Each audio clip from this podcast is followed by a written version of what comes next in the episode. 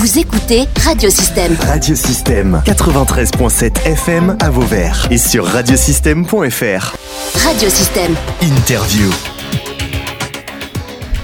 Erasmus Days, c'est toujours euh, à l'espace Diderot de Nîmes, c'est euh, un jour où tous les Européens, où tous les pays d'Europe euh, mettent en place des actions euh, d'animation dans leur pays, dans leur village, dans leur ville.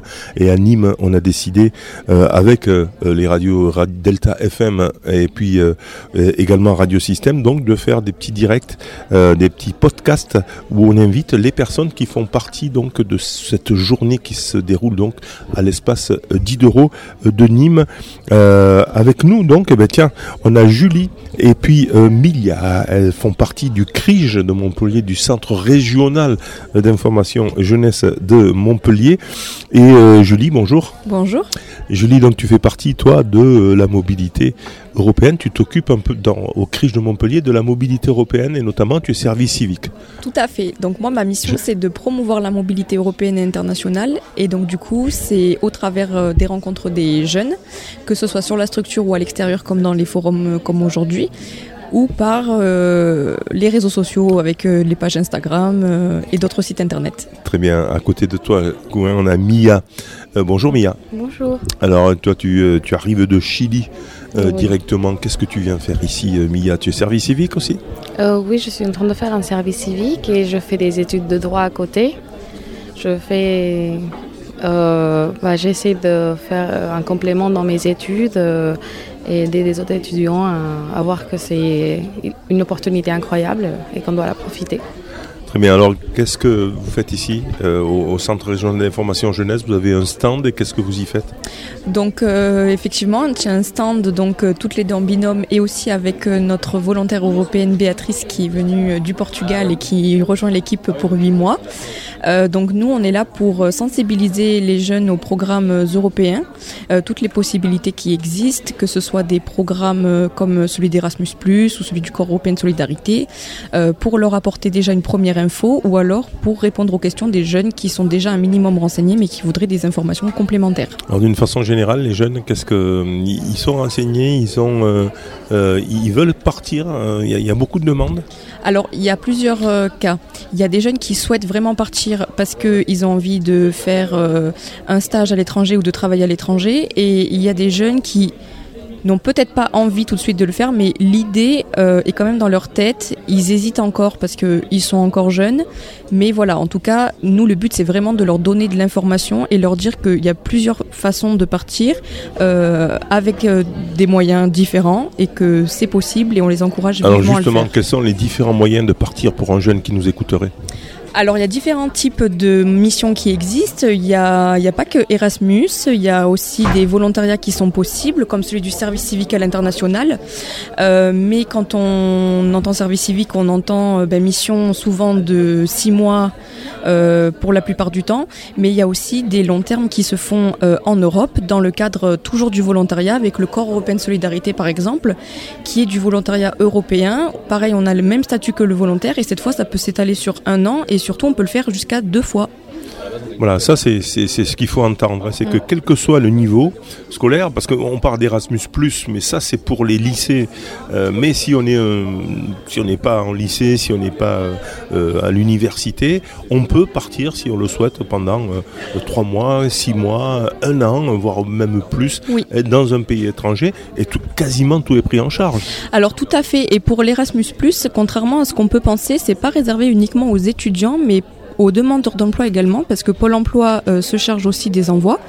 Euh, et on peut partir effectivement avec euh, plein de choses qui sont prises en charge, par exemple pour le Corps européen solidarité.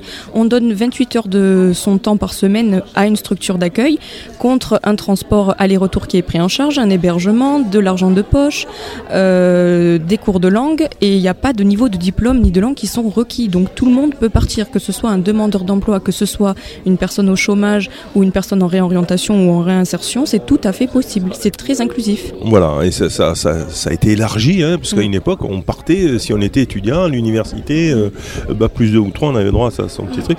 Alors que là, c'est même les apprentis, on a eu des apprentis hein, Oui. euh, ce matin, euh, peuvent aller faire leur apprentissage euh, carrément dans une entreprise euh, européenne, et ça, c'est une très bonne chose.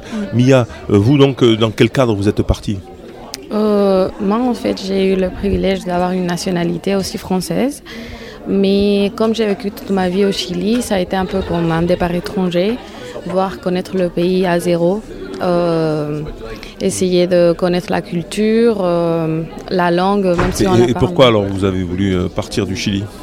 Parce qu'ici, il y a des grandes opportunités qu'au Chili, lamentablement, on n'a pas. Et c'est plus accessible. Et la vie est d'un niveau beaucoup plus, l'époque, plus je sais pas. Beaucoup plus Mais- difficile? Au Chili, oui, c'est difficile. Au Chili, ouais, ici, c'est. Il y a beaucoup d'aide. Alors dans quel cadre vous êtes ici vous, vous êtes euh, service volontaire, euh, ben, pas européen, puisque le Chili c'est pas l'Europe. Dans quel cadre vous êtes Euh, venu?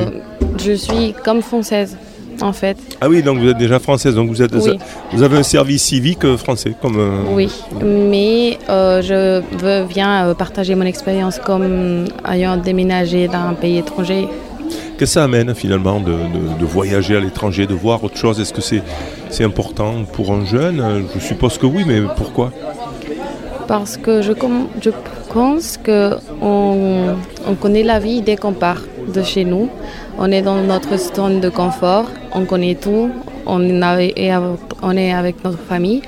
Mais dès qu'on part, c'est à nous de gérer notre vie, c'est à Oui. nous d'être indépendants. Oui, mais à l'étranger ça fait peur un peu. hein. Oui, ça fait trop peur. Moi, Vous aviez eu- peur au début? Oui, je pense que j'ai pleuré les deux premières semaines oui. horribles et je voulais retourner au Chili. J'étais désespérée parce que je pensais que pas, je n'allais pas réussir ici.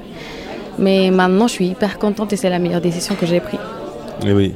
Et pourquoi alors vous pleuriez? Parce que il y avait un- la langue, une barrière de langue, vous n'arriviez pas à communiquer finalement. Oui, je sentais que même si je parlais français, c'était pas le français de France. Je comprenais pas ce qu'on me disait. Euh, je parlais un, un mélange avec l'espagnol. C'était trop bizarre. Alors personne ne me comprenait et moi je ne comprenais pas. Et puis euh, j'ai laissé toute ma vie en Chili. Ma mère, mon Eh père, oui. tout. Et qu'est-ce que tu conseilles alors aux personnes qui ont envie de partir? Parce que tout le monde est dans ce cas-là. On a peur de, de- de- de l'inconnu, on a peur de partir. Qu'est-ce que tu leur dis euh, 15 jours, euh, euh, allez-y, jetez-vous à l'eau. Et puis euh, il faut à peu près une quinzaine de jours, trois semaines, et ensuite c'est parti. Oui, ça va être très très très difficile. C'est Ah, normal, oui. Mais je pense que l'expérience nous fait grandir comme êtres humains et nous allons être préparés pour la vie, pour des choses plus difficiles. Julie, on a l'impression qu'on a, qu'il y a- beaucoup de garçons, de filles Oui. qui partent. Pourquoi les garçons euh, hésitent euh, à partir à l'étranger? Alors on ne sait pas, peut-être que finalement euh, c'est les filles qui sont les plus coura- J'allais courageuses. le dire, ils sont peut-être moins courageux. hein. Peut-être que, peut-être effectivement c'est le cas, on le remarque hein, quand on a un public. euh, donc nous on fait de, de l'entretien collectif ou individuel, mais on remarque dans les statistiques que c'est 80% des filles qui viennent se renseigner pour de la mobilité et seulement 20% Et des, des ça, garçons. Et, euh, et je sais pas, peut-être que les, les garçons ont d'autres projets, je, je sais pas, peut-être Ils que- sont moins ouverts. Peut-être qu'ils sont moins ouverts, je sais pas. Après, il y, a des- il y a des hommes qui, qui le font, il y a des exceptions partout, mais je, je sais pas. Je pense que, que les filles sont peut-être plus ambitieuses et, et que peut-être elles sont aussi peut-être plus timides et elles ont envie de, de découvrir d'autres choses et voir d'autres choses pour sortir de cette zone de confort, justement, je sais pas. Timide, mais courageuse. Timide mais courageuse, l'un n'empêche pas l'autre, oui, tout à fait. Non, mais des fois, timidité, bon, on, on sort pas, hein, Mm. on a tendance. Très bien. Euh, donc, vous accueillez, vous, euh, au CRIJ de Montpellier, donc euh, au Centre régional d'information jeunesse, tous ces jeunes. Oui. Pour, alors, est-ce qu'il y a d'autres endroits qui sont, euh, je vais dire, décentralisés On va pas aller à Montpellier-Asprès pour, euh, pour ça. Alors, du coup, euh, déjà sur notre site internet criche.org, vous avez déjà toute la documentation qui est déjà sur place. Donc, elle est possible, enfin, on peut la feuilleter du coup sur internet. Il y a également un dispositif national qui s'appelle la boussole des jeunes qui est en train d'être mis en place. Donc, ça va permettre aux jeunes qui veulent être accompagnés dans n'importe quelle, dans n'importe quelle thématique d'être mis en relation avec un professionnel pour répondre à leurs questions. Et il y a également euh, notre tuteur, monsieur euh, euh, Fabrice Villière, désolé d'avoir bugué sur son nom depuis le temps, qui a mis en place un site internet qui s'appelle EOL Occitanie. Et là, pareil, ça va recentrer toutes les offres de enfin, toutes les possibilités de mobilité qui existent et surtout des témoignages de jeunes qui vont être partagés. Et nous, les volontaires, on tient également une page Instagram qui s'appelle fetavalise.ij où les jeunes peuvent rentrer en contact avec nous sans avoir besoin de se déplacer sur Montpellier. Voilà, mais beau programme hein, du Centre régional d'information jeunesse qui se situe à Montpellier autour donc de la mobilité européenne. Je crois que c'est euh, en euh, multipliant les échanges entre les Européens, surtout aussi, ben, qu'on arrivera à faire une nation et, à, rester. Bien sûr, l'idée c'est quoi? C'est euh, je vois Michel que nous allons avoir en interview bientôt. L'idée c'est quand même que l'Europe reste en paix.